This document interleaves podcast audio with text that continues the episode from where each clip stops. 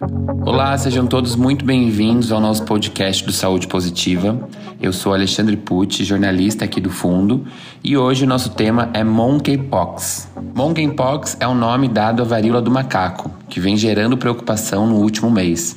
A doença tem se espalhado pelo mundo e está gerando muita preocupação das autoridades de saúde, incluindo a Organização Mundial de Saúde. Uma pesquisa feita no Reino Unido mostrou que o maior público atingido pela monkeypox são homens gays e bissexuais. No Brasil, esse dado também se repete. Esse fato fez a OMS divulgar uma recomendação para que este público diminua seus parceiros sexuais, o que acabou gerando críticas entre especialistas da área. Mas por que essa doença tem atingido mais homens gays e bissexuais? E por que o posicionamento da OMS é considerado equivocado? Para falar sobre o assunto e tirar essas dúvidas, o Saúde Positiva deste mês recebe o infectologista da Unifesp e administrador da página Foco na Infecto, Victor Passa. Victor, obrigado por, por aceitar o nosso convite. É um prazer te receber aqui. E eu começo perguntando já assim, o que é a monkeypox, para quem está nos ouvindo entender melhor? É, eu que agradeço o convite, é um prazer estar aqui falando com, com vocês sobre esse assunto super relevante para a nossa comunidade e para a sociedade como um todo.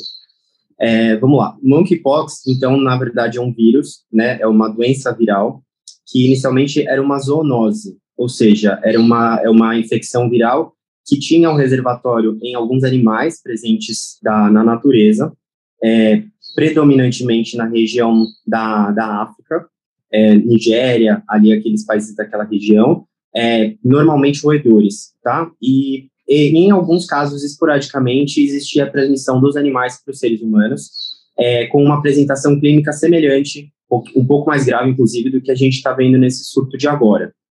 É, nesse surto atual, isso já acontece desde os anos 50, tá? É, no século 20, inclusive, que foi descrito o, o, vírus pela primeira vez em um macaco, por isso que o nome ficou monkeypox, mas, o, apesar disso, o macaco não é o reservatório é, mais comum na natureza tá certo?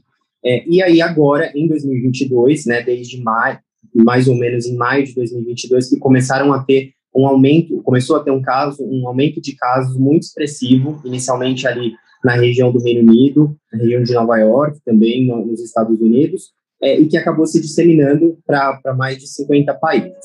Esse surto atual da monkeypox, então, ele não é, é ela se tornou uma, uma infecção que é transmitida de humano para humano tá? Então, através do contato com as lesões características da, da monkeypox, então, existe vírus nessas lesões, a, a infecção pode acontecer, a, através do contato com secreções respiratórias, né, também, então, através, por exemplo, de beijo, uh, contato mais íntimo também pode acontecer, e através do contato sexual, é, e também é uma, é uma das vias de, de transmissão que, onde a monkeypox pode ocorrer. Então, basicamente, ela é uma doença viral aguda, né, transmitida pelo contato através com outras pessoas que estão infectadas, que estão com a doença e que tem uma apresentação clínica, clínica característica, tá? O que tem chamado a atenção nesse surto é, de 2022 é que predominantemente, então, é, cerca de 98% dos casos descritos até agora foram é, na nossa população, né, de homens, é, na população LGBT, principalmente homens gays e bissexuais. Tá, essa, essa, seria exatamente minha próxima pergunta. Eu só queria fazer uma, um, interromper você rapidinho para quem está nos ouvindo querer mais, saber mais. Eu entrevistei o, o Pedro Campana, que é um infectologista, é, e eu fiz uma entrevista com ele por vídeo, está no nosso canal no YouTube. Então, se você ficar com alguma dúvida, vai para o YouTube, no nosso canal do Fundo Positivo, que lá tem a entrevista completa com o Pedro, que ele explica é, melhor sobre os, os efeitos, melhor assim, mais aprofundado, né? Agora, exatamente a próxima pergunta é essa, Victor. Por que, que atualmente o público mais atingido são os homens gays? A gente, é, então, existem algumas hipóteses que estão sendo trabalhadas, né, para explicar o motivo disso. É, definitivamente não é uma, uma infecção que é, é causada porque as pessoas têm relação com, porque os homens têm sexo com outros homens. Isso precisa ficar muito claro para a gente não propagar um estigma. É, uma das hipóteses que tem sido é, trabalhadas é que, pela população, é, pelos homens gays e bissexuais terem um contato maior, né, uma exposição um pouco maior em locais possivelmente é, super espalhadores da infecção, ou seja, o que eu quero dizer com isso? É uma infecção em que a gente, para ter é, a transmissão, precisa do contato íntimo, seja o contato íntimo com secreção, ou seja o contato íntimo com as próprias lesões. Então, locais onde existe muita aglomeração ou é, pessoas com contato muito próximo, muito íntimo, por exemplo, é, é festas em que a gente tem é, sexo é, mais facilmente, né, saunas, enfim, locais onde existe uma, uma liberação sexual um pouco maior, existe uma possibilidade, se uma pessoa tiver ali, é mais fácil dela ter, dela transmitir para mais pessoas ao mesmo tempo. É, isso é uma das hipóteses que têm sido trabalhadas, é, mas não é a única, tá? É, existe também a possibilidade de que isso seja, é, né, uh, não vou dizer coincidência, mas que por ter sido inicialmente os casos mais descritos que agora estão se espalhando para o restante da, da população. Né? A OMS, ela recomendou, né, ela fez um, um recomendamento oficial, uma recomendação oficial de que homens que fazem sexo com outros homens diminuam os seus parceiros. O que, que você achou dessa recomendação? Eu acho que a gente tem que precisa interpretar isso com, com cautela, tá? É, existe um, um, estigma muito grande em relação à, proibição, né, e à restrição da liberdade sexual da, da nossa comunidade e que é muito fácil da gente descambar para esse caminho, né? Do tipo, ah, se o problema é transar, então parem de transar. Vocês transam demais, então é por isso que está surgindo a, as doenças. É, isso é um ponto que a gente precisa afastar, não é esse o caso, não é esse o, o intuito de uma recomendação como essa. Ao mesmo tempo, a gente, como eu falei, os dados, o que, que os dados estão mostrando? Né? Ah, existe uma, uma, é, é, uma taxa de, de 98% aí de, de infecção na nossa comunidade. Né? Todos os casos que foram descritos até agora, 98% foram no, em homens gays e bissexuais. É, se a gente sabe que tem que é uma infecção que se transmite através do contato íntimo ou contato próximo, talvez nesse momento até a gente ter uma uma uma vacina disponível, né, a vacinação disponível amplamente disponível para as populações mais vulneráveis, a gente precise repensar um pouco a nossa é, a, redução de danos, né, redução de riscos. O que, que eu quero dizer com isso? talvez frequentar uma festa onde eu não conheça todas as pessoas que estão ali, não sei se tem alguém que pode estar pré-sintomático, se alguém que tem poucas lesões e ainda está transmitindo, talvez não é que você não deve fazer isso, mas você precisa estar consciente do risco de que de, de você estar é, se expondo, né? Assim como a gente tem a, enfim, qualquer prática é, sexual, por exemplo, a gente tem que estar 100% consciente da, da, do quanto a gente está se expondo. Consciente dos nossos riscos, a gente consegue tomar decisões mais claras e mais racionais, certo? Então, não é uma que essa, essa declaração, claro, ela, ela tem um viés de interpretação muito grande para a homofobia, que eu acho que não é o caso, não é nem de restrição sexual, não é esse o ponto. Mas o que a gente precisa trabalhar é com os fatos. 98% dos casos descritos até o momento são, são em homens gays e bissexuais. Então, nesse momento, repensar esses, essa, esse padrão de disposição talvez seja um bom momento para isso. E se, e se a pessoa optar por, enfim, continuar frequentando festas, saber quais são os sintomas, o que ela deve fazer se ela apresentar sintomas, como proceder nesses casos. É porque eu sinto que depois dessa de declaração e o fato de atingir mais homens gays e bissexuais neste momento faz com que o conservadorismo venha à tona, assim, né, dizendo que que o sexo gay, ele, como sempre foi descrito, de que o sexo gay é algo sujo, pecador, né, que é uma que é uma um castigo de Deus, né? E a gente já viu isso acontecer na epidemia do HIV/AIDS nos anos 80.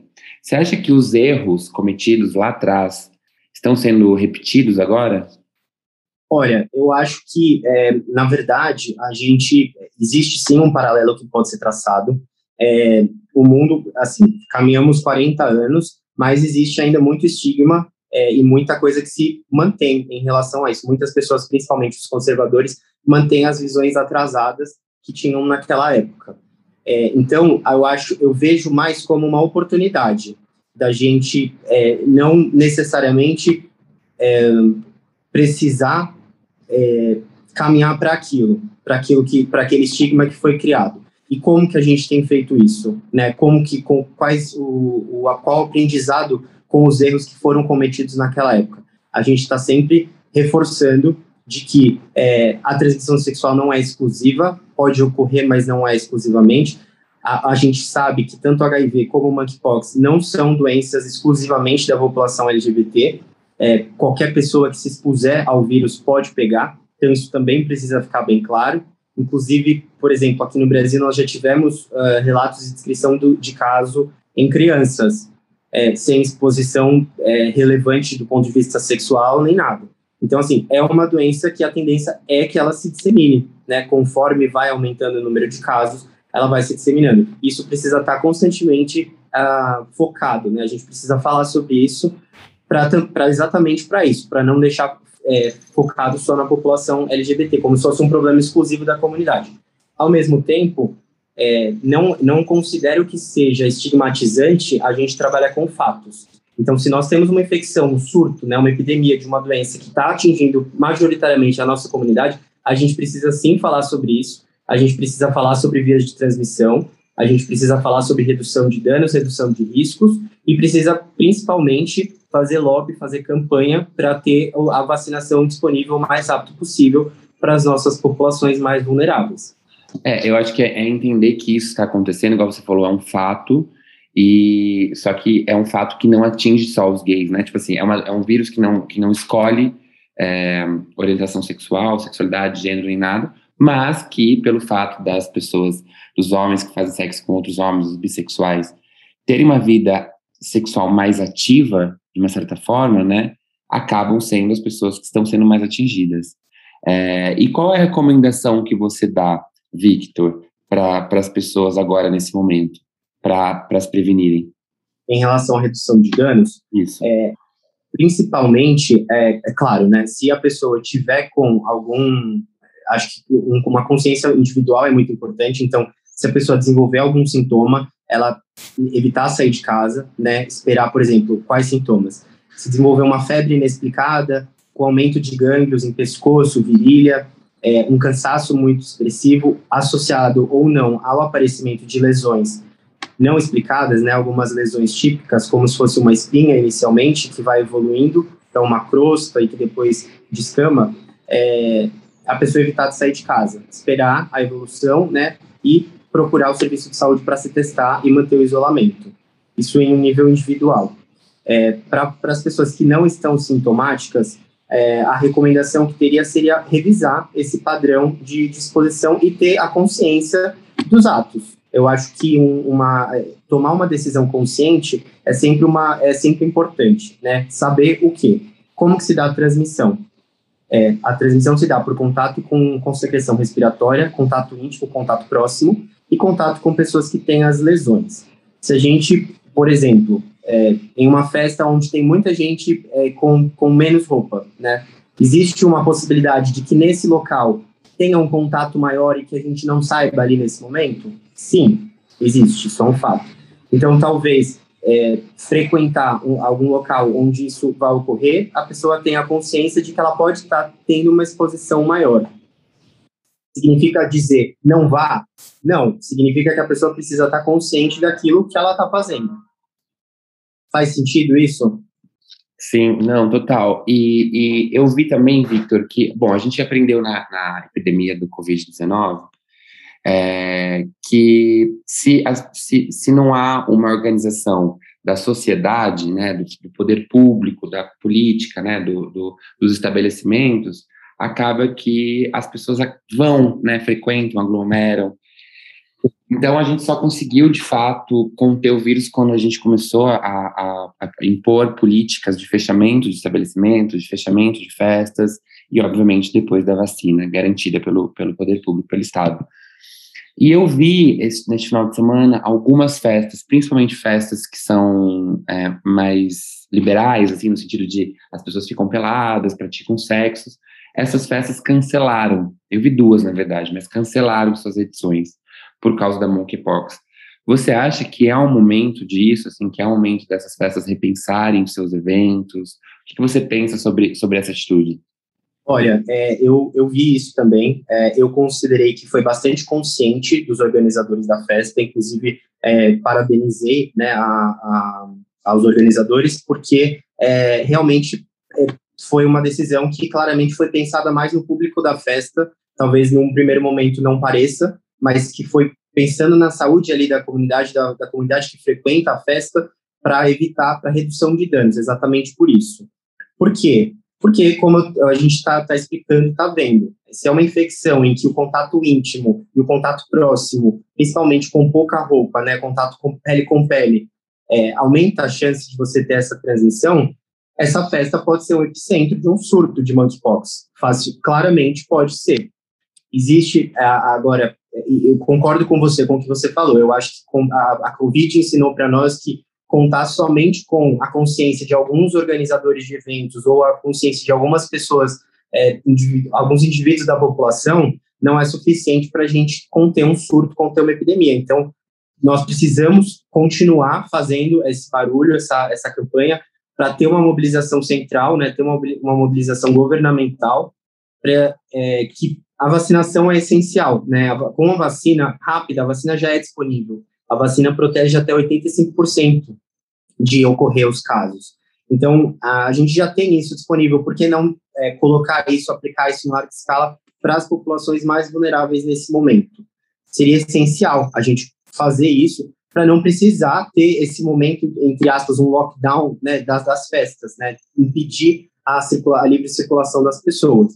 Mas eu acho que nesse momento né, de inicial, em que está tudo muito novo ainda, foi uma decisão consciente, foi uma decisão que está prezando pela saúde da comunidade. Que ótimo. E, bom, a gente também aprendeu com a, com a Covid que vacina é salvação, né? E, e eu estava lendo que já, já existe vacina no mundo, mas que ainda não tem no Brasil. Existe aí uma, uma, uma noção de quando vamos ter vacina? Já sabemos? O que, que você acha? Olha, a inequidade vacinal é um problema é, que a Covid também escancarou. Infelizmente, a gente está tendo isso com a monkeypox também, é, no sentido de que a vacina está disponível em basicamente os países, alguns países da Europa Ocidental, Estados Unidos e Canadá. Né? Então, a compra das vacinas depende da mobilização do governo, aqui, assim como foi a de Covid. Né? Então, se não houver uma. E, claramente a gente está num governo conservador, um, um, governo que não vai, não, já não estava priorizando a saúde da população LGBT é, através de desfinanciamento desmobilização de recursos para as secretarias e para os é, órgãos específicos de HIV/AIDS, por exemplo, é, e que agora a tendência é que isso continue, é, inclusive porque ano de eleição a gente sabe que as atenções todas estão voltadas para outras coisas. Então, essa pressão é muito importante, a gente precisa continuar isso. Não tem uma previsão, o governo não anunciou nada né, até o momento, né, nenhuma mobilização em, em relação a isso. A gente precisa continuar pressionando, porque são, são vidas e sequelas, né, pessoas com, uma que, que, correm o risco de ficar, além de estigmatizadas por conta das lesões, é, pararem suas vidas, pararem seus trabalhos por, por um período é, desconfortável. Fora que também pode dar cicatriz, né? Exato. Assim, é, como eu comentei no início, a, apresentação clínica desse surto de agora, ela está sendo tão parecida com a apresentação no, nos, no, nos países a doença endêmica. Então, a gente tem tido é, bastante relatos de é, proctite, ou seja, inflamação ali da região do reto, da região anal, uma dor muito intensa, pessoas que às vezes precisam internar porque não conseguem controlar a dor com medicação com analgésico simples, é, além das lesões na pele que não escolhem local, né? Então aparecem em locais rosto, aparecem em locais é, a mais e que às vezes evoluem para algumas cicatrizes sim. Victor, para a gente encerrar, é, por exemplo, quem está nos ouvindo, é muito comum na nossa comunidade o usar aplicativos, né, para transar, para fazer encontros. E eu vejo muitas pessoas com medo disso, não só medo de frequentar festas, saunas, mas também de, de fazer alguns encontros por aplicativos. É, como que essa pessoa pode fazer uma redução, redução de dano nestes casos, assim? É, pergunta se tem algum sintoma, se tem alguma ferida, como, como agir nessa situação? Olha, eu sempre, eu sempre recomendo, eu acho que isso é primordial em qualquer, quando a gente fala sobre qualquer assunto, principalmente relacionado a sexo, um, uma conversa aberta, né, com a pessoa que você está escolhendo ali se, se relacionar naquele momento, que seja um sexo casual é, com, com uma pessoa isolada, né, uma pessoa, uma noite única, ou algo que já, já vem se mantendo. Então, conversar abertamente sobre isso. É, falar, olha, está tendo uma doença, não sei se você ouviu falar, a monkeypox, a população, a nossa população está sendo mais acometida, é, você, por acaso, ficou sabendo se você entrou em contato com alguém nas últimas três semanas que ficou doente? É, você, nos últimos, nas últimas 48, 72 horas, teve febre? Está com algum gânglio no pescoço? Está se sentindo mais cansado? Viu se apareceu alguma lesão? Eu acho que esse assunto precisa ser falado. Né? Assim como, por exemplo, a gente conversa, é, tem tido uma tendência maior a conversar sobre o status de HIV, né? Ah, você, você já lembra a última vez que você se testou? Você toma PrEP? Você está indetectável? Tem que normalizar esse tipo de assunto para existir realmente essa, essa tentativa de redução de danos. É, lembrando também que PrEP e camisinha eles são super importantes, mas nesse caso não resolvem, né?